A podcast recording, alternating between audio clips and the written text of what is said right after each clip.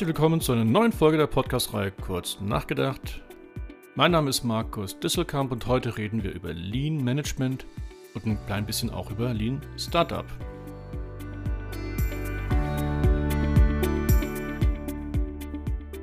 Bevor ihr euch wundert, dass ich jetzt da über eine Methodik mit euch reden will aus dem Ende der 80er Jahre, Anfang der 90er Jahre, also dem Lean Management, das hat ganz viel zu tun mit unserer Agilität und Ambidextrie. Und das sieht man sehr schön an der Methodik Lean Startup von Steve Blanks und Eric Rees, die sich ganz gezielt auf Lean Management beziehen und versuchen, sehr effizient neue Firmen zu gründen. Und das brauche ich nicht nur bei der Neugründung einer Firma, sondern diese Grundregeln gelten genauso bei jeder Bestandsfirma.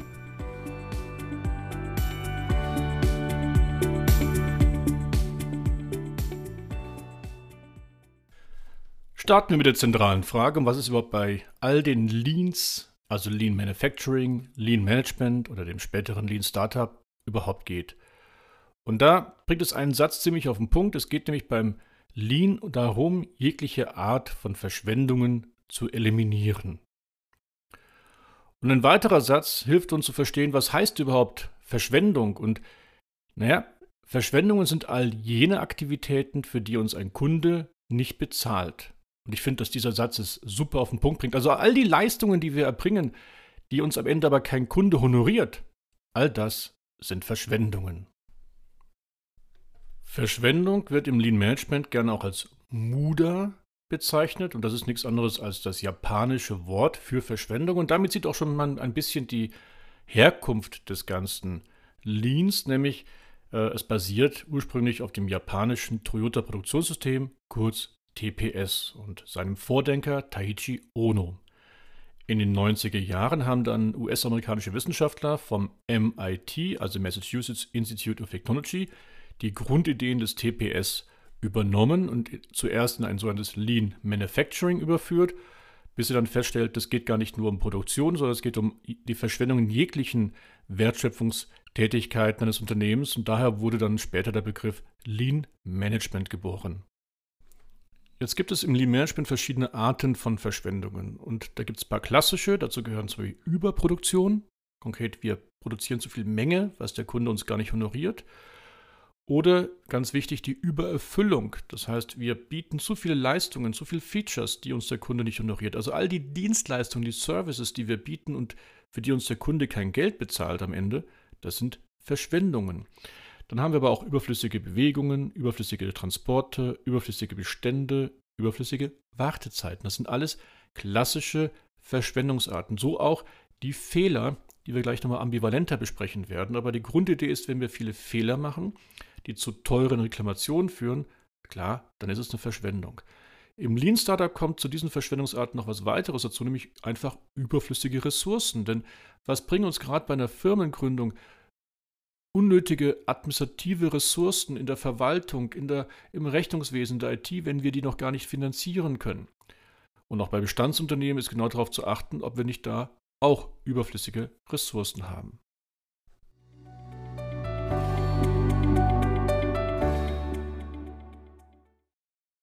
Das Original Lean Management hatte schon bereits viele vorhandene Methoden und äh, Denkmodelle kombiniert. Daiichi Ono gab auch dementsprechend zu, dass er sehr viele Referenzen aus Europa und Amerika übernommen hatte. Und ich gehe mit euch jetzt mal gleich diese unterschiedlichen Prinzipien durch und vergleiche die immer zwischen dem ursprünglichen Gedanken des Lean Managements, ich nenne mal das ist Lean Management 1.0, und einem Lean Management 2.0, wo ihr sehen werdet, das entspricht extrem dem, was wir heute unter Agilität definieren.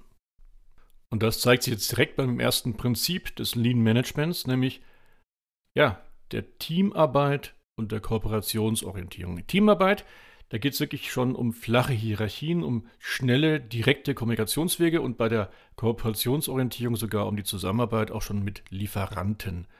Und im agilen Lean Management 2.0, da gehen wir natürlich einen Schritt weiter und geben diesen Teams immer mehr Autonomie, also dass sie selbstständig Entscheidungen treffen können auf Expertenebene. Wir sprechen sogar von der Macht der Kreise, Stichwort der Holokratie und von einer direkten osmosischen Kommunikation, wo auch gar nicht mehr der jeweilige Empfänger Daten suchen muss, sondern sie in einem Push-Prinzip rechtzeitig bekommt, um dann auf diesen Daten und diesen Informationen weiter agieren zu können.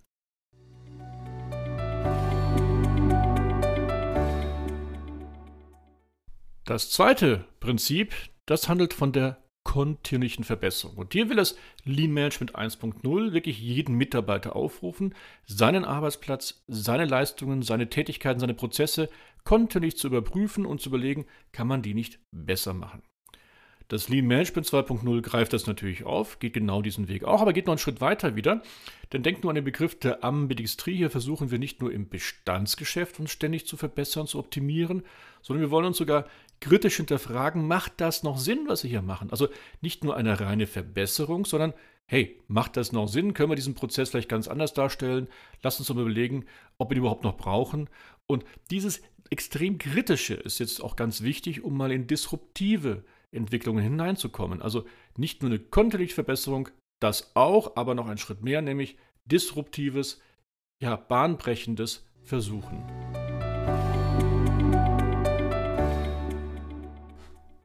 Im Lean Management ist das dritte Prinzip das Prinzip des Total Quality Managements. Und da müssen wir jetzt ein bisschen aufpassen zwischen Lean Management 1.0 und 2.0. Aber es gibt trotzdem auch da genügend Parallelitäten. Gehen wir mal kurz in 1.0. Es geht darum, dass keine Fehler entstehen und dafür ist verantwortlich die jeweilige Arbeitsgruppe, das Team, also jeder Betroffene selbst, jeder Beteiligte selbst. Das finde ich insofern ganz wichtig, weil das widerspricht den ganzen Ideen, extra Stäbe zu haben für Qualitätssicherung etc. Weil im Lean Management liegt die Verantwortung für die Qualität wirklich bei den einzelnen Teams bzw. bei den einzelnen Personen, egal ob in der Logistik, in der Produktion oder im Service. Im diese Verantwortung kennen wir auch im Lean Management 2.0. Denkt man nur an die wirtschaftliche Verantwortung eines Product Owners beim Scrum oder beim Scrum Master die Verantwortung für die, äh, den Prozess und dass man wirklich in der Zeit seine Ergebnisse abliefert. Und die eigentliche Verantwortung für das Doing liegt ja dann bei dem Fachteam, bei dem Entwicklungsteam. Also diese Verantwortung kennen wir auch im agileren Lean Management. Aber diese Null-Fehler-Prinzip-Idee, da, da tun wir uns ein bisschen schwer bei Agilität, denn Agilität sagt ja, wir dürfen uns schon noch mal Fehler erlauben, aber Achtung, Fehler, mit denen auch der Kunde einverstanden ist. Also wir müssen immer definieren, was heißt denn Fehler? Wenn der Kunde etwas Bestimmtes erwartet und wir das nicht liefern, dann haben wir definitiv einen Fehler auch im Sinne der Agilität. Wenn wir aber dem Kunden etwas Neues bieten, was er noch nicht ganz so perfekt findet und er gibt uns Anregungen dazu, das wieder zu verbessern, dann entspricht das dem Prinzip der Agilität, nämlich aus Fehlern lernen.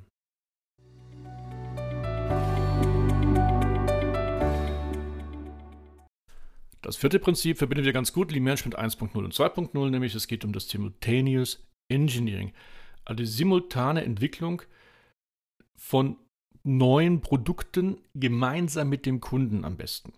Naja, und das kennen wir natürlich auch beim Lean Management 2.0, also dem agileren. Da arbeiten wir heute mit Prototypen und einem laufenden Feedback der Kunden. Wir haben die berühmte Lean Startup Bauen, Testen, Lernschleife. Wir arbeiten mit digitalen Zwillingen und der Grundgedanke ist ja immer wieder eine Interaktion mit dem Kunden zu haben, um von ihm zu lernen. Also da sind wir bei dem Prinzip total ähm, in einer Linie zwischen Lean Management 1.0 und 2.0. Das gilt dann auch gleich für das fünfte Prinzip, nämlich der Kundenorientierung. Ich glaube, darüber brauche ich gar nicht groß sprechen, denn der Kunde sollte schon beim 1.0 klar eingebunden sein in die Entwicklung neuer Produkte.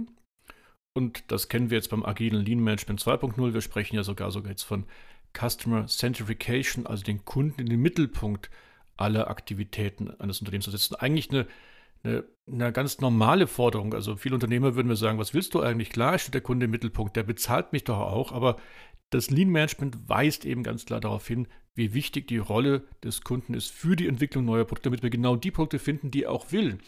Entsprechend sage ich ja immer in meinen Workshops, es gilt nicht mehr vom Kunden lernen, sondern mit dem Kunden lernen.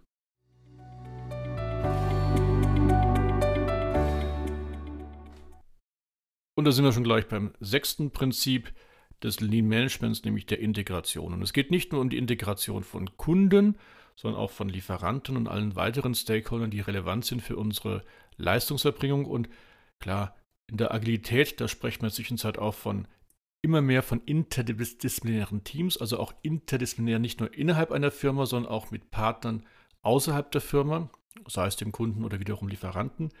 Aber wir sprechen auch von einer zweiten Dimension, heute der Integration, nämlich der Integration von Daten, dass wir vielmehr einen gesamten, eine gesamte Wertschöpfungskette datenmäßig abbilden können, um daraus dann äh, Effizienzsteigerung generieren zu können.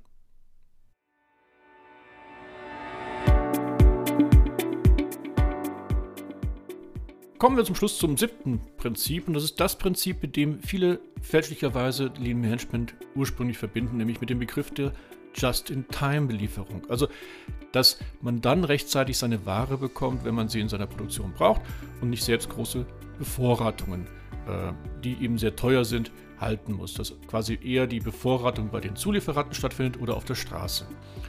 Und da hat sich auch viel verändert. Das ist weniger durch aufgrund der Agilität, sondern aufgrund des digitalen Wandels mit neuen Technologien. Denn denkt doch mal an den 3D-Druck. Auf einmal können wir just in time produzieren, wirklich dann, wann wir es auch brauchen. Das ist eine vollkommen neue Dimension der additiven Fertigung. Und wir haben noch eine zweite Veränderung beim Thema Just in Time. Wir bekommen heute rechtzeitige Vorhersagen für dringende Wartungsintervalle, für Reparaturen. Das Stichwort kennt ihr sicherlich, das heißt da Predictive Maintenance. Also auch hier geschieht etwas, dass wir nicht mehr nur von einem Lean Management 1.0 reden müssen, sondern dass wir ein Lean Management 2.0 in der Zwischenzeit haben. Und das ist super, dass sich das Ganze so weiterentwickelt hat, dass quasi aus einem Lean Management 1.0 ein agileres Lean Management 2.0 wurde.